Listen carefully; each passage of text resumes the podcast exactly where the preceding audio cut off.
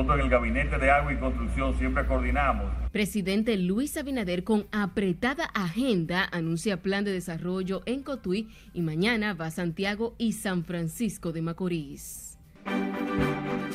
Caloría eh, habrá tomado esa medida que se ve bastante retrógrada. La ex vicepresidenta Margarita Cedeño y dirigentes políticos califican como retroceso pagar a empleados con cheques.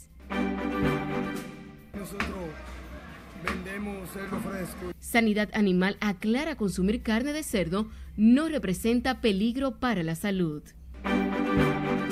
Claro que hay que hacerle su regalito a los padres. En víspera de la celebración del Día de los Padres, las ventas siguen tímidas en principales arterias comerciales. Y la capital retoma vida nocturna, bares y restaurantes repletos de clientes por flexibilización del toque de queda.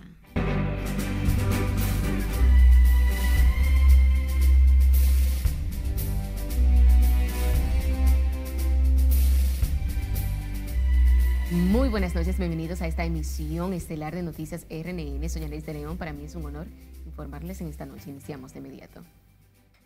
Lo hacemos con la ex vicepresidenta de la República y miembro del Comité Político del Partido de la Liberación Dominicana, Margarita Cedeño de Fernández, quien calificó como un retroceso volver a pagar con cheques a los empleados públicos. Otros dirigentes opositores también cuestionaron la medida que según el gobierno busca sanear la nómina pública. Juan Francisco Herrera con los detalles.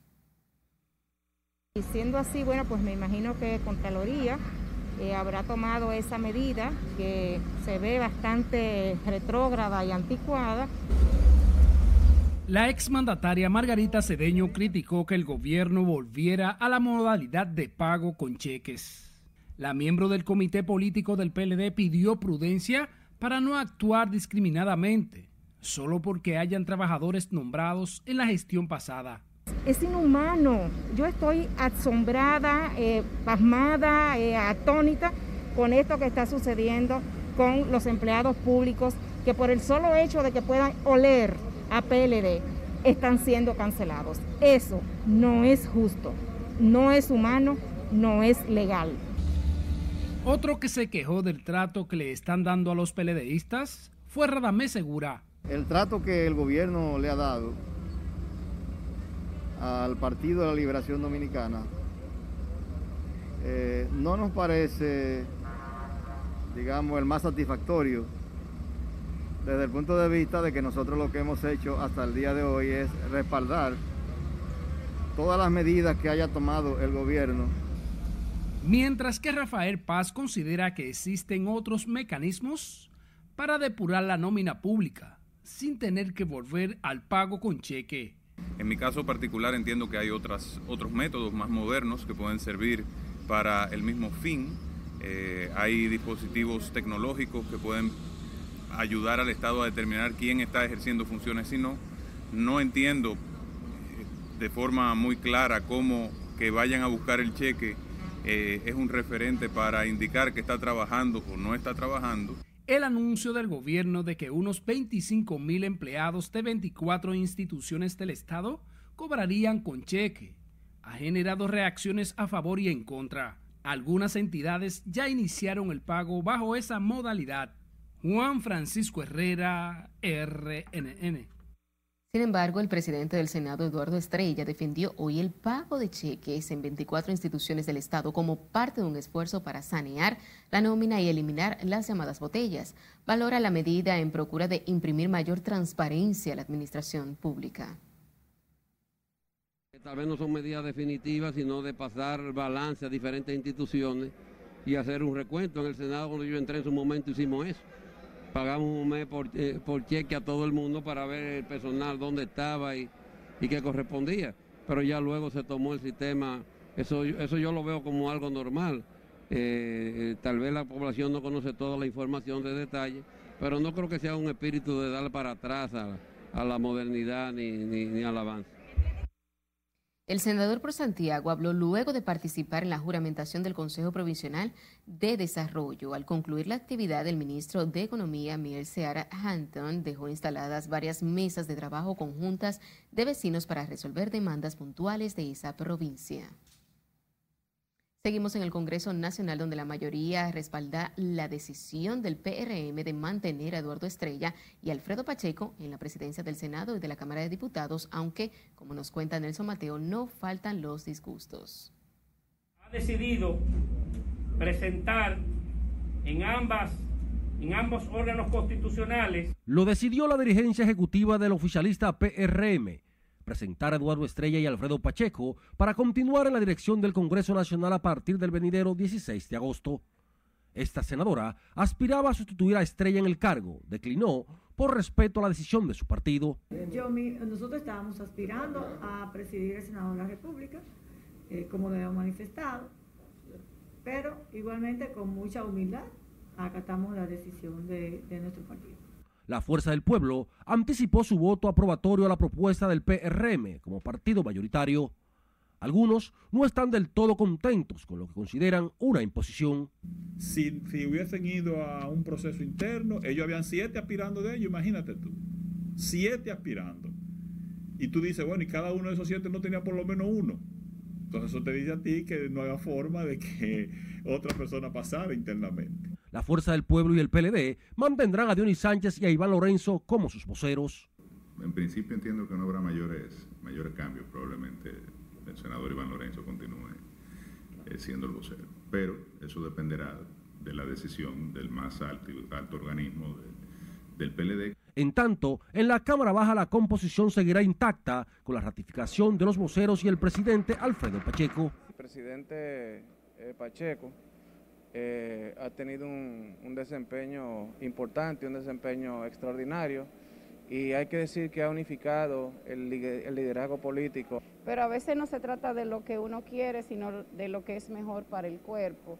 En este sentido, todos nos pusimos de acuerdo aquí mismo desde la Cámara y hablamos con el propio partido y se decidió que todo quedara igual. El próximo 16 de agosto, el Congreso Nacional inicia la segunda legislatura de este año, previa juramentación de sus bufetes directivos. Nelson Mateo, RNN. En otro orden, el presidente de la Confederación Nacional de Unidad Sindical favoreció el uso de fondos de pensiones para la construcción de viviendas. Es uno de los productos fijados por la 87-01 para invertir las aportaciones de los empleados. Sin embargo, Rafael Pepe Abreu lo condiciona a que el gobierno sea garante de la correcta aplicación de esta ley y el buen uso de esos recursos. Y y el tema educativo. Tú sabes lo importante que para un joven tener la oportunidad de financiar su carrera con su mismo fondo. ¿No entiendes lo que? Con, su fondo acumulado en pensiones, que no lo está, que no lo, que no lo está en ese momento percibiendo. Muy importante. El representante de los trabajadores considera que el sistema de capitalización individual buscó un derrotero distinto a lo que establece la ley. Según él, hasta ahora solo han invertido en certificados de títulos depositados en el gobierno. Y sepa que empleados despedidos de una ferretería exigieron hoy el pago de las últimas dos quincenas a los ejecutivos de la empresa ubicada en la avenida San Martín en el Distrito Nacional. Escarle Wichardo tiene la historia.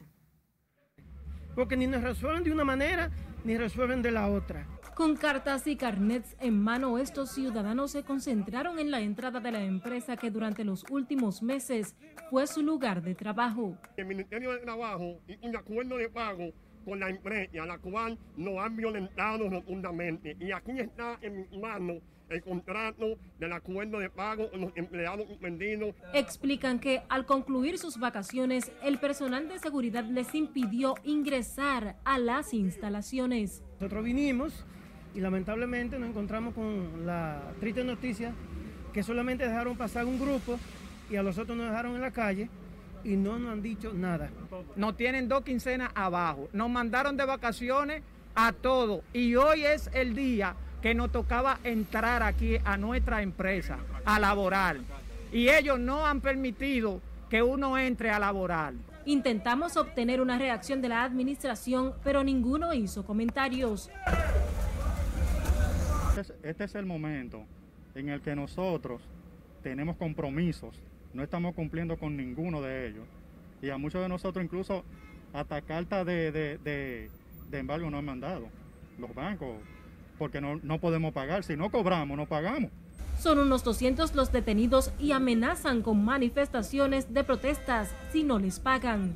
Dicen que buscaron apoyo del Ministerio de Trabajo, pero que no recibieron atención. Es Carelet Guichardo, RNN. Choferes del corredor Máximo Gómez reclamaron hoy al Estado Dominicano el pago de 142 millones de pesos por la cesión de 85 autobuses. Aseguran que los propietarios de esos vehículos están enfermos y pese a ello han fracasado en varios intentos para que el gobierno les pague. Son muchos, incontables, porque son 85 guaguas, cada guagua dos choferes.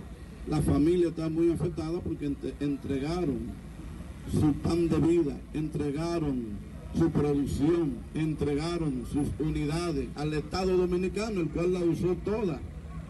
Esto es un asunto para resolverlo ya, no debió llegar hasta aquí, no debió llegar hasta este momento, pero todavía seguimos confiando y esperando la palabra del señor presidente de la República. Es la tercera manifestación que realizan los propietarios de estos autobuses. Según ellos, el presidente Luis Abinader les prometió saldar la deuda en los primeros 100 días después de la entrega de sus unidades. Las micro, pequeños y medianos empresarios confían en que la tercera fase de la desescalada devuelva el dinamismo a la actividad comercial. Señalan el incremento de las remesas como un factor determinante para la recuperación total al concluir el presente año. Las expectativas comerciales son muy buenas. Nosotros esperamos que de aquí a fin de año tengamos el 100% de la economía recuperada. Ahora, siempre va a depender de que los ciudadanos se vacunen para evitar una tercera recaída. El gran, la gran salvación para nosotros, eh, los micro, pequeños y medianos comerciantes, han sido las remesas.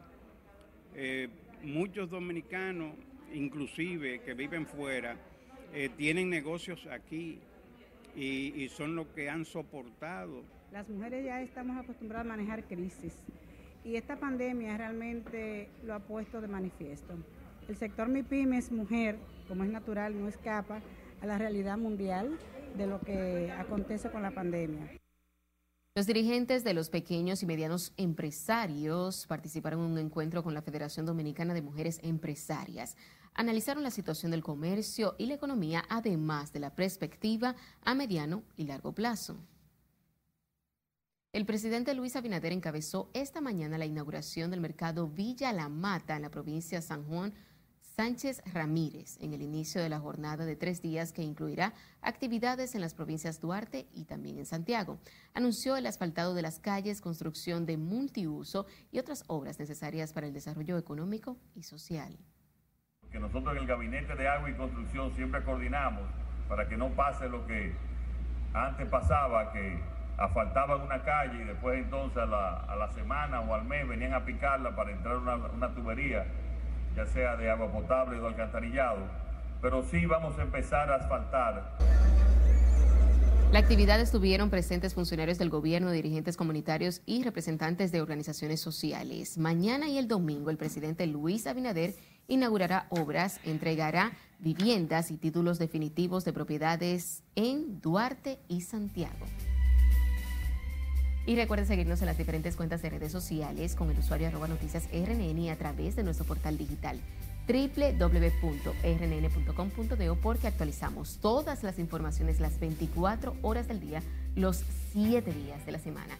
También recuerde escuchar nuestras dos emisiones de noticias a través de Spotify y demás plataformas digitales similares, porque RNN Podcasts es una nueva forma de mantenerse informados con nosotros. Hoy es un día muy duro para nosotros. Nos vamos a la pausa, pero al regresar sabrá por qué la Embajada de Haití suspendió los servicios consulares en el país.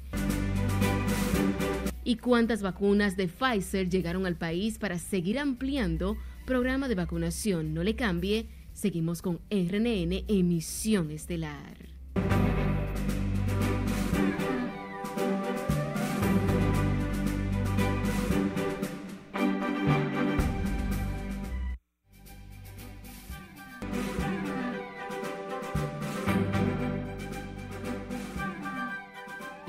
Tristeza y la justicia se han apoderado de Haití tras efectuarse el sepelio de su presidente Jovenel Moïse, su viuda, entre lágrimas expresó amor y dolor por la muerte de su esposo, mientras que en los alrededores del lugar se realizaban protestas. Gloribel García con los detalles en las internacionales de RNN.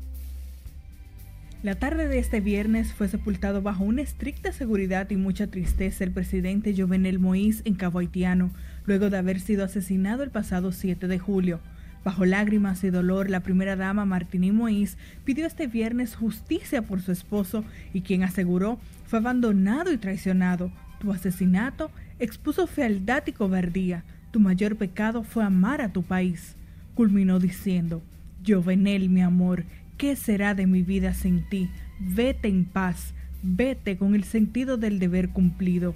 Deja que tu alma descanse en paz. Nosotros nos encargaremos del resto. Es un adiós, pero no una despedida. Las delegaciones de Naciones Unidas y de Estados Unidos han tenido que abandonar el funeral del presidente de Haití, Jovenel Moïse, por el estallido de disparos en medio del evento de las protestas efectuadas a los alrededores del lugar.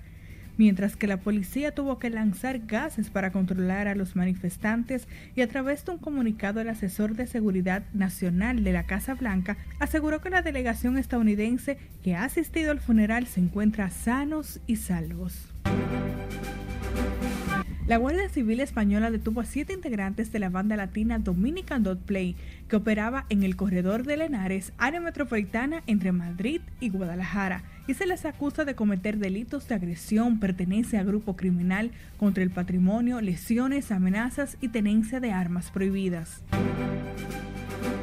El gobierno del presidente Joe Biden anunció sanciones contra el funcionario militar y político cubano Álvaro López Miera y a la Brigada Especial Nacional del Ministerio del Interior en la lista más reciente de sancionados por abusos a los derechos humanos cometidos durante la represión de protestas en la isla este mes. Al menos 43 personas han muerto en inundaciones y deslizamientos de tierra provocadas por las fuertes lluvias en el estado de Maharashtra, al oeste de la India, afirmaron hoy fuentes oficiales. La subida del nivel de agua en el distrito situado apenas a unos 70 kilómetros al sur de Bombay obligó a las autoridades a utilizar helicópteros y pidieron a los ciudadanos atrapados a esperar al rescate sobre los tejados. Un hombre que resistió durante una semana los ataques de un oso pardo en Alaska se recupera de sus heridas en la pierna y contusiones en el torso. Los tripulantes de un helicóptero que hacían un vuelo de rutina sobre la costa de Alaska vieron escrita la señal SOS en el techo de una cabaña y cuando volvieron a inspeccionar, los tripulantes vieron a un hombre que alzaba sus manos al aire y fue rescatado. En las internacionales de RNN, Gloribel García. Y nos vamos a la frontera con Haití, donde fue reforzada la vigilancia y seguridad con fuerzas especiales y de reacción en prevención a posibles incidentes por la sepultura de los restos del asesinado presidente Jovenel Moïse. Lo informó el comandante general del ejército, Julio Ernesto Florian Pérez, al concluir un recorrido por Elías Piña, Jimaní, Pedernales y Dajabón, los cuatro puntos limítrofes. En los pueblos del norte, en donde era oriundo Jovenel Moïse, ha habido manifestaciones para reclamar justicia contra los asesinos. La vigilancia y seguridad es realizada por aire, tierra y mar con el apoyo de la Fuerza Aérea y también de la Armada Dominicana. Las sedes diplomática y consular de Haití suspendieron sus servicios hoy en ocasión del funeral del Estado al presidente Jovenel Moïse, asesinado hace dos semanas. La diáspora lamenta la trágica partida del mandatario y demanda castigo para los asesinos. Si le dice aquí no tiene la historia. Hoy es un día muy duro para nosotros como haitianos. Los haitianos residentes en el Distrito Nacional no se reponen del horror provocado por el magnicidio de Jovenel Mois. Piden a sus compatriotas cooperar para que retorne la estabilidad a su tierra. Cuando hace una huelga de 10, 15 días ya en Haití, afecta el país aquí, un vecino país, a ellos lo molesta. Que en Haití que tiene que haber un cambio, que cuando un presidente sube, dejarlo, si no sirve, cámbialo. Cuando cumple, cámbialo, pero no hacerle daño. Los haitianos no saben lo que quieren, no saben, realmente no saben. Un presidente bueno así está trabajando, ellos lo mataron. Muchos siguieron por televisión las honras fúnebres a su presidente en el norteño poblado de Cabo Haitiano, lugar de nacimiento del asesinado presidente.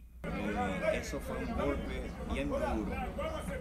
Me gustaría irme en el funeral del- de mi presidente.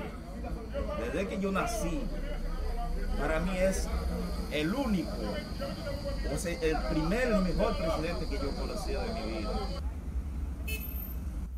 La embajada haitiana estuvo cerrada para rendir tributo al presidente Jovenel Moïse, asesinado el miércoles 7 del presente mes. Sila Disaquino, RNN. En otro punto, crecen las quejas de ciudadanos en las oficialías del Estado Civil por la larga espera para expedir certificaciones y cédulas de identidad. Algunos tardan hasta más de cinco horas para lograr el servicio y demandan a la Junta Central Electoral resolver este caos. Creo que el proceso está muy lento, se ha cambiado el pro- los procedimientos. Antes tú venías y la solicitabas y digitalmente te la imprimían y tú pagabas. Ahora tú tienes que primero ir a pedirla. Te dan este papel, pero entonces hacer otra fila, la cual te dicen que son 20 minutos, pero tú no sabes qué cantidad de personas hay en la fila porque tampoco eso está ordenado. Eso antes tú pagabas, te mandaban, pagabas y te la daban una vez. Tengo cuatro horas aquí. O sea, esto, esto debe o sea, está echando para atrás el sistema. Algo está pasando, tú sabes. La lentitud en las oficialías generó malestar entre las personas y muchas de ellas madrugaron, pasaron horas sin que fueran atendidas. Ayer la Junta Central Electoral explicó que la demora ha sido generada por la puesta en marcha del plan que busca eliminar el requisito de certificación de las actas. En otra información, el Consejo de Disciplina de la Cámara de Diputados acusará formalmente al diputado Pedro Botello de instigar hechos violentos contra el Congreso y otros delitos. Nelson Mateo nos cuenta en la siguiente historia. para entonces definitivamente tomar la decisión en el hemiciclo. La Comisión de Disciplina y Ética de la Cámara Baja ya tiene listo el expediente acusatorio contra Botello. Eh, acabo de decir que este lunes nosotros vamos a recibir al diputado Pedro Botello para que él pudiera hacer su reparo, porque ya fue notificado por la diputada instructora Edilda de Olio, para que nosotros, el Consejo de Disciplina en pleno, se retire a deliberar finalmente la decisión que vamos a evacuar a partir del martes miércoles. Botello será acusado de instigador, de propiciar daños a la sede del Congreso y asumir conductas contrarias a la solemnidad legislativa. El diputado respondió con la convocatoria de una marcha el 16 de agosto venidero hacia el Congreso Nacional. Vamos juntos al Congreso, al Congreso Nacional el 16 de agosto, fecha en que se van a posicionar los bufetes directivos de ambas cámaras. Su partido, el reformista, respalda el reclamo, aunque no el desorden. Y en esa dirección nosotros tenemos que empujar para que ese 30% a los trabajadores eh, realmente se tome en cuenta. Una comisión encargada de estudiar un proyecto de ley que dispondría la entrega del 30% sigue avanzando los debates. Con la presencia de los representantes de la DAF se concluyó el proceso de entrevista, se concluyó el proceso de ponencia de la parte que intervienen en el proceso y ya para la semana que viene nosotros estaremos abocándonos a reunirnos para empezar a trabajar lo que tiene que ver con el informe. Pedro Botello fue citado para el próximo lunes por la Comisión de Disciplina para presentarle los cargos por los desórdenes protagonizados en medio de los reclamos por el 30%. Nelson Mateo, RNN. Y sepa que continúa hacia la baja el ingreso de pacientes con COVID-19 en los hospitales del Gran Santo Domingo. Sin embargo, decenas permanecen intubados en las unidades de cuidados intensivos en una fiera lucha por seguir con vida. María Ramírez tiene los detalles. Ahora mismo ya está entubada. Pero los médicos solo dicen que tenemos que orar. Por... Llevan cinco días esperando en esta área noticias alentadoras sobre el estado de sus parientes ingresados por COVID. Muchos de ellos ya habían recibido al menos una dosis del medicamento antiviral, la esperanza para una rápida recuperación. Ella tiene su dos vacunas, entonces ella le dio una gripe y pensamos que era eso. Ella es una mujer que siempre bebe té y le y hacíamos eh, té en la casa y remedio casero, pero entonces se complicó. Pero gracias a Dios ya está superando eso, ya le quitaron el oxígeno. Y nada, esperando aquí. En esta área del Moscoso Puello, inusualmente despejada, Otros narran cómo el paso por la enfermedad ha cambiado la percepción de sus parientes sobre la vacuna. Tú sabes que son telcos los hombres. Los hombres tienen el caco más duro que las mujeres. Entonces uno no lo va a amarrar ni lo va a llevar allí obligado. Hay que dejarlo que ellos, tú sabes, sean que ellos tomen su propia decisión. Ahora quizás se la ponen. ¿Usted logró comunicarse con él? ¿Ha logrado hablar con él en Sí. el momento? Sí, yo hablo con él. ¿Y qué le dice ahora? Que, Que está mejor, que se la va a poner, que de que salga de ahí se la va a poner. De acuerdo al último boletín del Servicio Nacional de Salud, la ocupación hospitalaria está en un 20%, las unidades de cuidados intensivos en un 34%. Los médicos piden a la población mantener el uso de mascarillas y completar su esquema de vacunación, cruciales para evitar rebrotes en la tercera fase de la desescalada. Margaret Ramírez, RNN. Seguimos hablando del COVID-19 porque, aunque no hubo decesos, 400 nuevos contagios fueron reportados por el Ministerio de Salud Pública en las últimas 24 horas.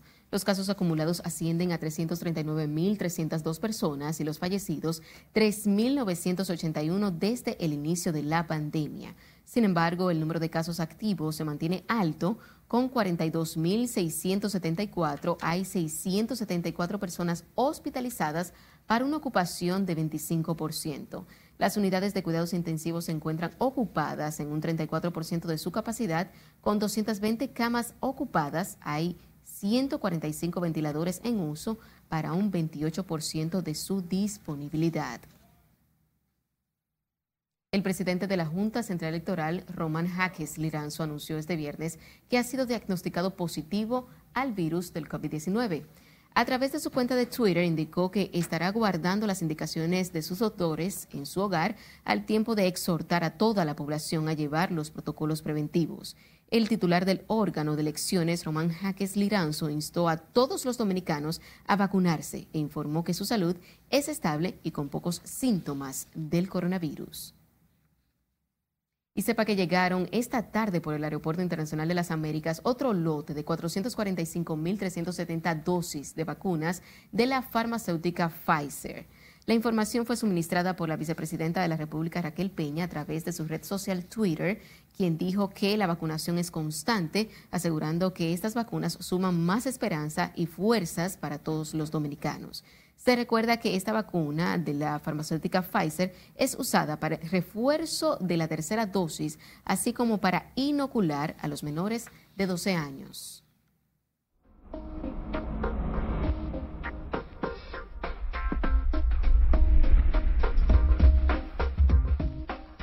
Y la humedad que deja una onda tropical y una vaguada aumentarán las lluvias durante este fin de semana. Para eso tenemos a nuestro compañero Cristian Peralta, quien nos dice más en el estado del tiempo. Buenas noches.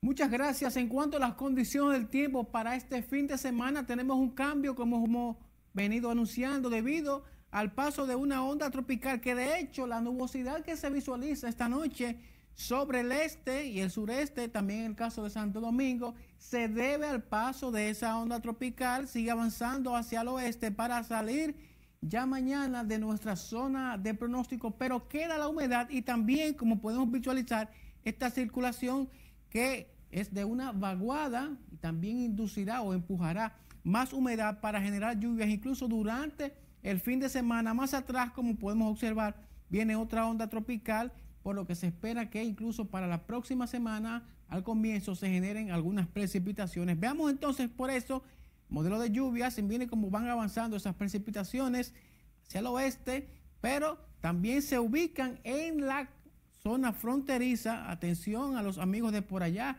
Elías Piña, también en Bauruco, Dajabón, porque se esperan esas precipitaciones durante este fin de semana, que por cierto es el fin de semana del Día de los Padres. Así que ya veremos cómo esa humedad comienza a generar esas lluvias y estaremos muy atentos. Vamos a ver entonces las temperaturas porque como visualizamos también continuarán bien calurosas con 34 grados Celsius en el caso de Santo Domingo, también Santiago de los Caballeros, San Juan de la Maguana con 31 grados. Entonces el viento soplando desde el sureste y eso significa que la sensación de calor también estará bien, bien elevada. Hablemos acerca de lo que está ocurriendo al este de la Florida, porque como vemos, el centro de huracanes de Miami está monitoreando este centro de baja presión que ya tiene esta noche un 50% de convertirse en la próxima depresión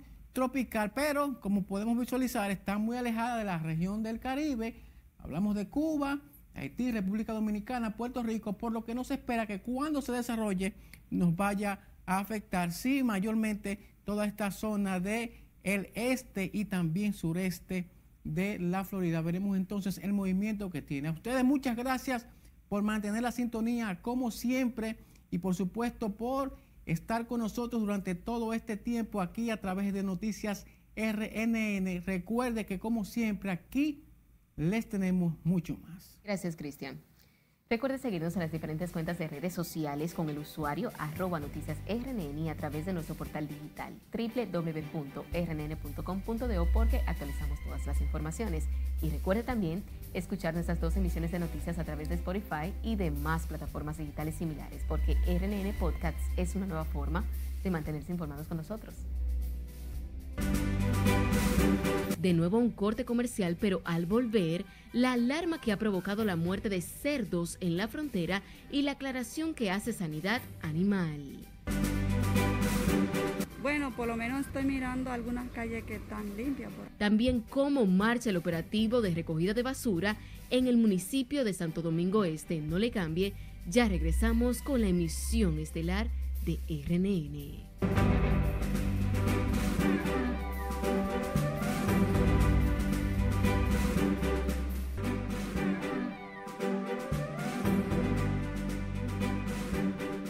Agradecemos su sintonía. Seguimos con más informaciones. Dueños de carnicerías en la ciudad ganadera manifestaron su preocupación este viernes ante el llamado de algunas provincias fronterizas a no consumir carne de cerdo por una enfermedad porcina que anda circulando del lado haitiano. Ana Luisa Peguero trabajó el tema y nos preparó la siguiente historia. Muchísimo. Pero no la venta de cerdo nada más, no, ha bajado la venta de todo. El director provincial de salud en Elias Piña, Arturo Sosa, advirtió a la población el consumo de la carne de cerdo debido a la circulación de una enfermedad conocida como cepa viral. Ante este llamado, vendedores de carnes en Santo Domingo temen que esto afecte las ventas y la salud de los consumidores. Tú sabes que aquí nosotros vendemos cerdo fresco y, eso viene marcado de, donde uno trae. Viene marcado, o sea, que son cerdos... Eh, ¿cómo te digo? Son cerdos que vienen directamente preparados para eso, ¿sabes? No son cerdos que vienen enfermos y nada, uno no verifica primero antes de comprarlo. La gente siempre está consumiendo su cerdo y su pollo y su res. Igualita que el pollo. Todos los días la gente come su cerdo. Otros entienden otros entienden que todo forma parte de una campaña para afectar a los productores de cerdo en la zona fronteriza. Que están muriendo los cerdos para allá abajo, para dónde, para allá abajo, para Piña, para esos sitios. Y se han muerto muchísimos cerdos. No sé si es una política de los granjeros para, para subirlo o qué. Porque si es para subirlo es una cuestión de mal gusto, porque eso le, da, le tumba la venta a los que venden cerdo. Sin embargo, algunos ciudadanos dicen que hace tiempo han dejado de consumir el cerdo por considerarlo dañino para la salud. Desde un principio yo no la, la consumo. No, o sea, eh, por mi religión yo no la consumo. O sea, que a mí no me hace, con eso no me, no me hace problema. No tengo ningún problema por ese lado. Bueno, mi mamá es muy difícil que ella eh, cocine eh, carne de cerdo y mi suegra también, pero eh, eh, tú sabes que uno tiene que, tratar de no, comer, de no comerse algo que le pueda hacer daño. En realidad yo no como cerdo, pero tampoco se lo sugería a mi familia porque da hace mucho daño, da dolores de cabeza y tiene un parásito horriblemente fuerte. Las autoridades fronterizas prohibieron hace algunos días el traslado y comercialización del cerdo como una medida de prevención para la salud de los miles de consumidores de la carne. Ana Luisa Peguero, RNN. A propósito de este tema, la Dirección de Sanidad Animal llamó a la población residente en la frontera a no comer a comer sin temor la carne de cerdo, asegurando que esta no representa peligro para el consumo humano. La entidad afirma que los cerdos de la frontera no constituyen amenaza sanitaria para la población y los eventos de investigación no indican la presencia de alguna enfermedad porcina. La entidad informó que remitió varias muestras a los Estados Unidos para verificar si hay en el país la presencia de alguna enfermedad. Seguimos con la atención puesta en el municipio de Santo Domingo Este, afectado por una crisis sin precedentes en la recogida de basura. El gobierno decidió intervenir para eliminar los cúmulos de desechos sólidos que atentan contra la salud de los ciudadanos. Scarlett Bouchardo estuvo allá y nos cuenta. Bueno, por lo menos estoy mirando algunas calles que están limpias por aquí. Ciudadanos consultados confían en que la intervención de las autoridades acabará con el cúmulo de la basura. Montones de basura en calles y aceras han disminuido. Se trata de la peor crisis de limpieza en el municipio más poblado de la provincia Santo Domingo. Si ya le dan ese envío de que ya la ciudad esté un poco limpia, lo que tiene que hacer, no permitiendo que le sigan, que la basura llevársela desde que, desde que la gente la produce, vez llevársela y no dejarla acumular. La decisión del gobierno de asumir la recogida de basura llevó alivio a las familias temerosas por posibles brotes de enfermedades infecciosas. El deseo mío es que, que sigan colaborando, botando siempre la basura, porque que eso, eso le trae mucha más contaminación a uno a la casa, ¿entiendes? A la incapacidad del cabildo, algunos suman la falta de educación ciudadana como otro factor determinante de la crisis. Yo te digo que la gente como quiera la tira, la basura, no, no cooperamos el ser humano no coopera. Pero no acomoda la basura también, tú ves. Saca la basura a las 10, a las 9, a las 11, a las 12, a, a toda hora. Entonces, por más que ellos quieran colaborar, no se puede. Porque ellos no ayudan. La ciudadanía. No ayudan, nosotros, somos malos. Cogemos una cubeta, ¡fuan! y tiramos la basura. Y eso no es así. Hay que infundarla. Con la denominada ruta de la limpieza serán incorporados más de 50 camiones recolectores y otros equipos tienen la misión de eliminar los vertederos improvisados en calles y avenidas, así como el remozamiento de murales y señalizaciones. Con la intervención del gobierno en Santo Domingo Este, las autoridades esperan dejar limpio este municipio en un plazo de 45 días. Es Carelet Guillardo, RNN. En tanto que el ministro de Obras Públicas del ICNE Ascensión supervisó los trabajos de intervención y reparación de la carretera Piedra Blanca Cotuí en la provincia Sánchez Ramírez, el funcionario afirmó que los trabajos de la obra, cuya inversión es 630 millones de pesos, están bien avanzados y esperan entregarla antes del mes de septiembre. En este punto aquí en donde estamos, eh, que al que se le ha denominado Loma Mala, eh, por la embestida del río, en, tiempos de crecida impacta directamente sobre esta carretera al extremo que la tenía prácticamente eh, con un trillo, con un pequeño trillo, eh, porque se había comido gran parte de la calzada. Este trabajo, como se puede observar, busca solucionar este problema que por muchos años eh, había afectado a esta carretera. La carretera Piedra Blanca Cotuí fue sometida a intensos trabajos tras sufrir grandes deslizamientos como consecuencia de las lluvias en la zona. La vía fue intervenida hace más de tres meses y las autoridades trabajan a tiempo completo para entregarla en los próximos meses.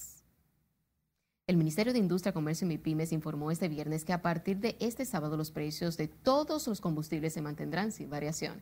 Por tanto, la gasolina premium se venderá a 256 pesos con 20 y la regular a 239 con 30 centavos. El galón de gasol regular costará 184 con 90 y el de gasol óptimo 206 pesos con 40 centavos se venderá a 127 pesos con 10 centavos por galón mientras que el gas natural lo hará, se hará a 28.97 pesos por metro cúbico. Todos los, precios combustibles mantienen su precio. La tasa de cambio se sitúa en 57.20 pesos según tasa promedio del Banco Central. Por varias semanas consecutivas, los precios de los combustibles se han mantenido invariables sus precios. El gas licuado de petróleo mantiene su precio a 127,10 el galón. El Aptur se venderá a 161 pesos con 90 y el galón de kerosene costará 182 pesos con 20 centavos. Ahora nos vamos hacia Santiago porque decenas de personas, la mayoría jóvenes, colmaron hoy el Parque Duarte en busca de empleos. Lo hicieron en una feria organizada por el Ministerio de Trabajo. Junior Marte nos cuenta. Con currículos en manos llegaron bien temprano a la cita, confiados en poner fin a meses y años de ocio involuntario. En media hora ya tuve la cantidad que estamos pasando y la cantidad que tenemos en fila más hasta las 2 de la tarde cuando llegarán. O sea que creo que podemos cumplir con el cometido que quieren estas empresas en el día de hoy. Varias empresas buscan llenar unas 800 plazas en diferentes áreas, sobre todo textiles de zonas francas. Horrible, porque tengo cuatro niños y no puedo mantenerlos porque no tengo empleo. Para lo que me pongan a hacer, para eso, disponible, exacto, correctamente. ¿Qué tiempo tiene usted sin trabajar? No, ahora mismo tengo un mes.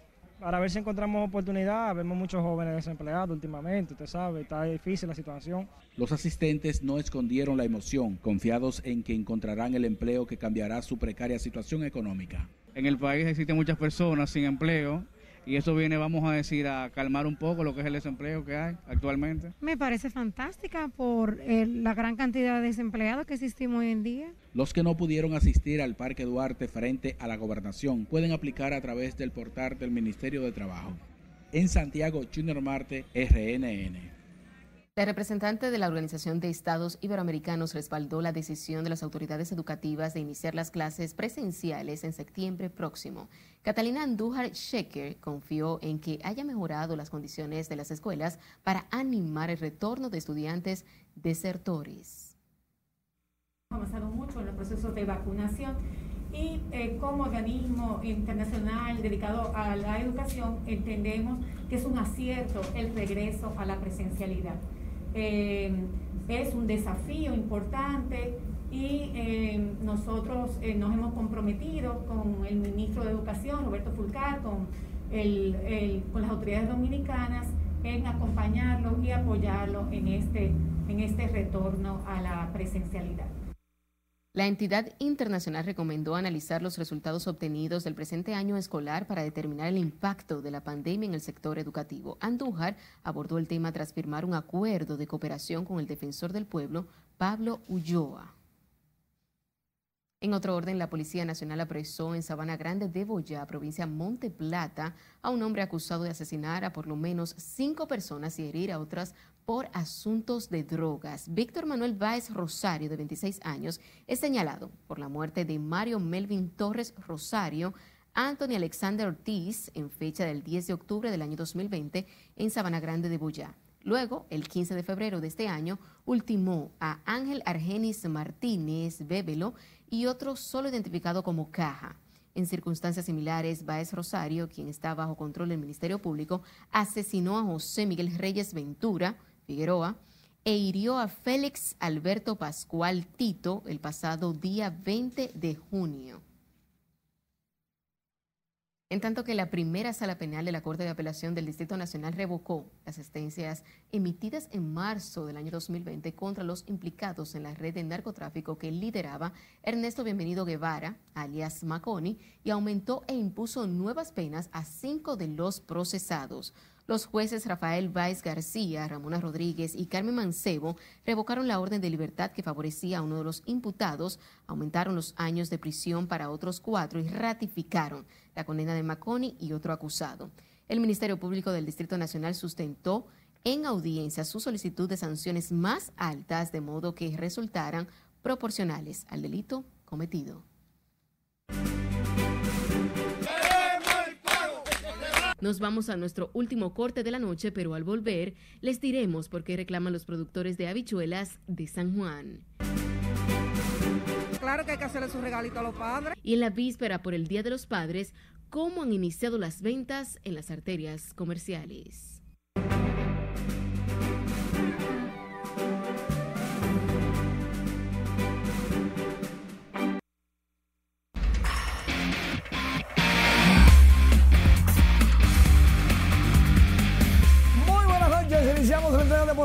De Beatriz Pirón. Nuestra pesista estuvo participando en los Juegos Olímpicos en 45 kilogramos femeninos y estuvo logrando en arranque 81 kilogramos, en envión 95, terminando segundo en el grupo B con 176 kilogramos. Una muy buena actuación, aunque es posible que no esté compitiendo por medallas porque en el grupo A muchas comienzan con más peso que la dominicana. Pero buena actuación. Mientras tanto, Inaiso Vázquez se queda fuera de medallas también, pero mejora su tiempo de 7 minutos 44, ahora hizo 7 minutos 42. se quedó apenas a 6 segundos de clasificar a los cuartos de final de esquife en remo. Rafael Devers consiguió dos cuadrangulares, ganó Boston 6 por 2 a los Yankees, llegó a 100 con 24 años. Devers llegando a los Rays de Tampa Bay, Nelson Cruz la mandó al marro de Montecristi con su primer cuadrangular, el número 20 de la campaña, con Tampa Bay que lo adquirió desde los mellizos de Minnesota este jueves en la noche. Nelson Cruz ya está marcando el paso y la diferencia como tercer bateador designado de los Rays. Mientras tanto, José Ramírez con el batazo grande, largo, inmenso para el la bola. Cayó en el morro de Montecristi. ¡Qué palo! Mister La Para, el número 20 en ese mismo partido. ¡Wow! ¡Qué tablazo! Los indios de Cleveland y los Rays de Tampa Bay enfrascados en un duelo de batazos, aunque los Rays han sacado la mejor ventaja y ganaron el partido, consiguiendo más de 13 imparables. Carlos Santana de los, de los Royals de Kansas City por el right field Sí, por la misma línea, cuidado, cuidado si la cantan de foul no fue buena. El número 16 para Carlos Santana y lamentablemente se lo conectó un dominicano, pero está bien. Mientras tanto, sí, pero así no es bueno. Mientras tanto, vaya a nuestra página web, a todas las redes sociales de Noticias RNN, para estar informado de grandes ligas y de los Juegos Olímpicos. Mira, Pirón hace cuatro meses que dio a luz no pudo hacer su rutina normal de preparación. Y con todo y eso, en los Juegos Olímpicos, terminó segundo en su grupo y le fue de maravillas. Eso se llama determinación y disciplina. Y del tamaño nuestro, o sea. Me encanta. Muchísimas gracias, Manny. Feliz viernes. Seguimos con más informaciones porque productores de habichuelas del Valle de San Juan pidieron hoy al gobierno el pago de 180 millones de pesos por concepto de la venta de la última cosecha. Julio César Mateo nos cuenta. Los cosecheros recuerdan que vendieron unos 30 mil quintales de habichuelas al gobierno al principio del presente año. La situación de nosotros es que el gobierno no ha tomado las habichuelas fiadas. Hace alrededor de 6 o 7 meses que nos demos la habichuela y ese dinero nos está ganando interés a nosotros. Nosotros necesitamos inmediatamente que nos paguen esa habichuela. Según Roberto Mateo, el Ministerio de Agricultura prometió pagar 15 días después de recibir el producto. No lo ha hecho casi seis meses después. Mi nombre es Radamé Bardé Sánchez. Me deben una cantidad de dinero de la habichuela que nos financió el gobierno y tienen no habichuela y no, no, la van no, no tratan de pagárnosla. Así es que si no nos la pagan en este mes, nosotros nos vamos a tirar a la calle. La larga espera agrava su situación financiera, presionados por deudas impagadas a los bancos. Señor presidente, por favor, somos agricultores pobres y el costo de producción de una tarea de habichuela está por encima de los 6 mil pesos. Calcule esto hasta el tiempo que hace ahora, más los réditos que, cobra ese dinero. Hoy tomaron las calles a protestar con la intención de hacerse sentir ante las autoridades. Va a haber candela aquí en San Juan de la Maguana porque estamos pasando hambre.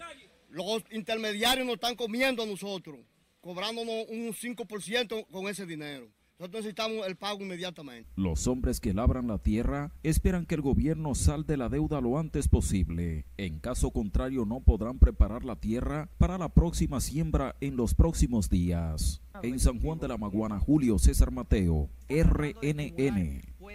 El presidente de la Bolsa Turística del Caribe, Luis Felipe Aquino, valoró como positivo el crecimiento del turismo después de la caída generada por la pandemia mostró confianza en que al concluir el presente año la República Dominicana recuperará su sitial como el destino preferido en la República Dominicana para el Caribe. En primer lugar, porque fueron medidas muy sanas que dieron mucha seguridad a los mercados emisores. En primer lugar, destinaron un fondo para no descuidar la promoción en los mercados emisores, turismo superior a los 28 millones de dólares. En segundo lugar, ese plan de reactivación para un turismo seguro y sostenible en República Dominicana contó con un seguro de viaje para todos los visitantes extranjeros. Luis Felipe Aquino, presidente de la Bolsa Turística, considera determinante el control total del COVID-19 para devolver la normalidad en ese sector, uno de los principales generadores de divisas. Ahora vámonos a la ciudad colonial porque la tercera desescalada reanimó la vida nocturna y aumentó las ventas en bares y restaurantes. Hay optimismo por una recuperación de los estragos causados por la pandemia. Scarlett Wichardo tiene reporte bien para nosotros los empleados como también para la empresa. La flexibilización de las medidas restrictivas impulsa el dinamismo de las actividades en la zona colonial. Ya si te vas a tomar una cervecita te la puedes tomar tranquila en la terraza, o sea que todo va caminando para bien, está fabuloso así como está. La tercera desescalada dispuesta por el presidente Luis Abinader devolvió la esperanza a propietarios y empleados de establecimientos de comidas y bebidas y se solucione esto para que vengan los turistas aquí. Pues los turistas se encuevan en el hotel y no salen de noche porque a ellos les gusta andar con mujeres, beber. Conforme avanzan los días, incrementa el flujo de personas que acude a hacer turismo en la zona. Allí les esperan músicos y negocios con las puertas abiertas. Ya esto que la tiene uno cansado. Ya la gente lo que tiene es que ponerse su mascarilla y cuidarse. Claro, Cuidarse. Porque así, si abren, eh, quitan esto que le queda los empresarios se ponen mejor en La tercera etapa de la desescalada inició el pasado miércoles y estará vigente hasta la próxima semana. Es Carelet Guillardo, RNN.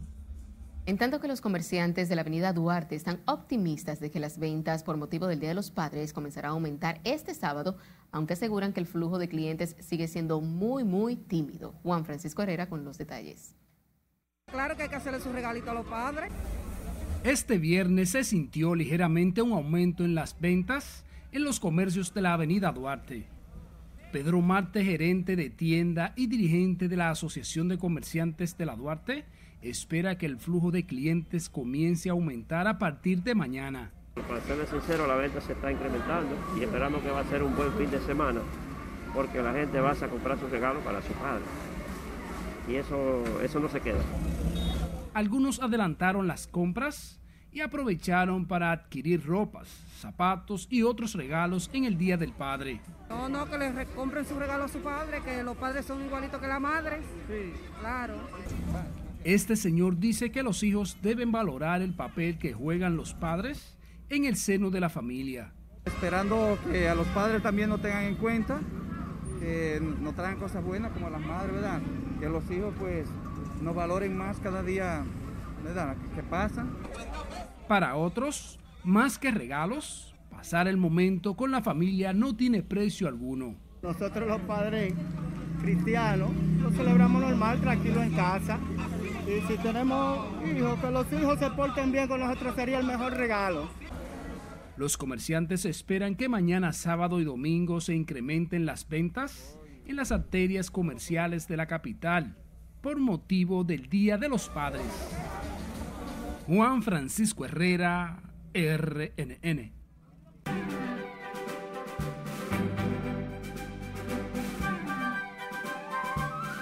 Hola, ¿qué tal? Muy buenas noches. Regresa la obra teatral Los Vecinos de Arriba con sus mismos integrantes, solo que ahora será en el Teatro Nacional. Luego del éxito obtenido en el 2019, agotando la capacidad máxima en más de 14 funciones en el Palacio de Bellas Artes, vuelven a la sala Carlos Piantini del Teatro Nacional Los Vecinos de Arriba, una comedia de Cesc Gay bajo la dirección de Manuel Chapuzó. Los vecinos de arriba suben a las tablas los días 9, 10, 11 y 12 de septiembre en horarios de 8.30 de la noche y domingos a las 7 de la noche en la sala principal del Teatro Nacional y cuenta con las actuaciones de Pamela Suet, Nashla Bogart, José Guillermo Cortines y Luis José Germán. Luego de la presentación del exponente de música urbana El Alfa la noche de este jueves en Premios Juventud, su auto Bugatti, valorado en unos 4 millones de dólares, habría sido incendiado en Miami por desconocidos. En un video que circula en las redes sociales se aprecia cómo quedó el automóvil del urbano y hasta el momento el Alfa no se ha pronunciado y se desconoce información del proceso de investigación. La empresa SMA Group presentó ante la prensa, anunciantes e invitados especiales el programa piloto del primer show de TikTokers en el país, TTF el Reality, donde los juegos extremos, adrenalina, baile y emoción serán los protagonistas y será transmitido por la plataforma dominicana Veo Stream próxima a estrenarse. Dos equipos conforman esta nueva producción audiovisual y el equipo ganador recibirá 500 mil pesos que serán destinados a una causa social. Y el cantante puertorriqueño Farruko fue censurado durante la más reciente edición de Premios Juventud. Según lo que ha trascendido, el Borico aprovechó su participación en los premios para denunciar lo que está ocurriendo actualmente en la isla. Varias censuras ocurrieron en esta semana. No solo Farruko fue censurado, sino también el famoso escritor argentino que definitivamente ha dado mucho que hablar en las redes sociales, Agustín Laje, también fue censurado en sus redes sociales. Vamos a ver si luego es más fácil eh, comunicar lo que uno siente a través de los medios de comunicación, porque es difícil ser censurado. Sí, la libre expresión entonces está cuestionada en esos tiempos. Es así. Muchísimas gracias contigo. Finalizamos esta emisión estelar de Noticias RNN. Feliz fin de semana.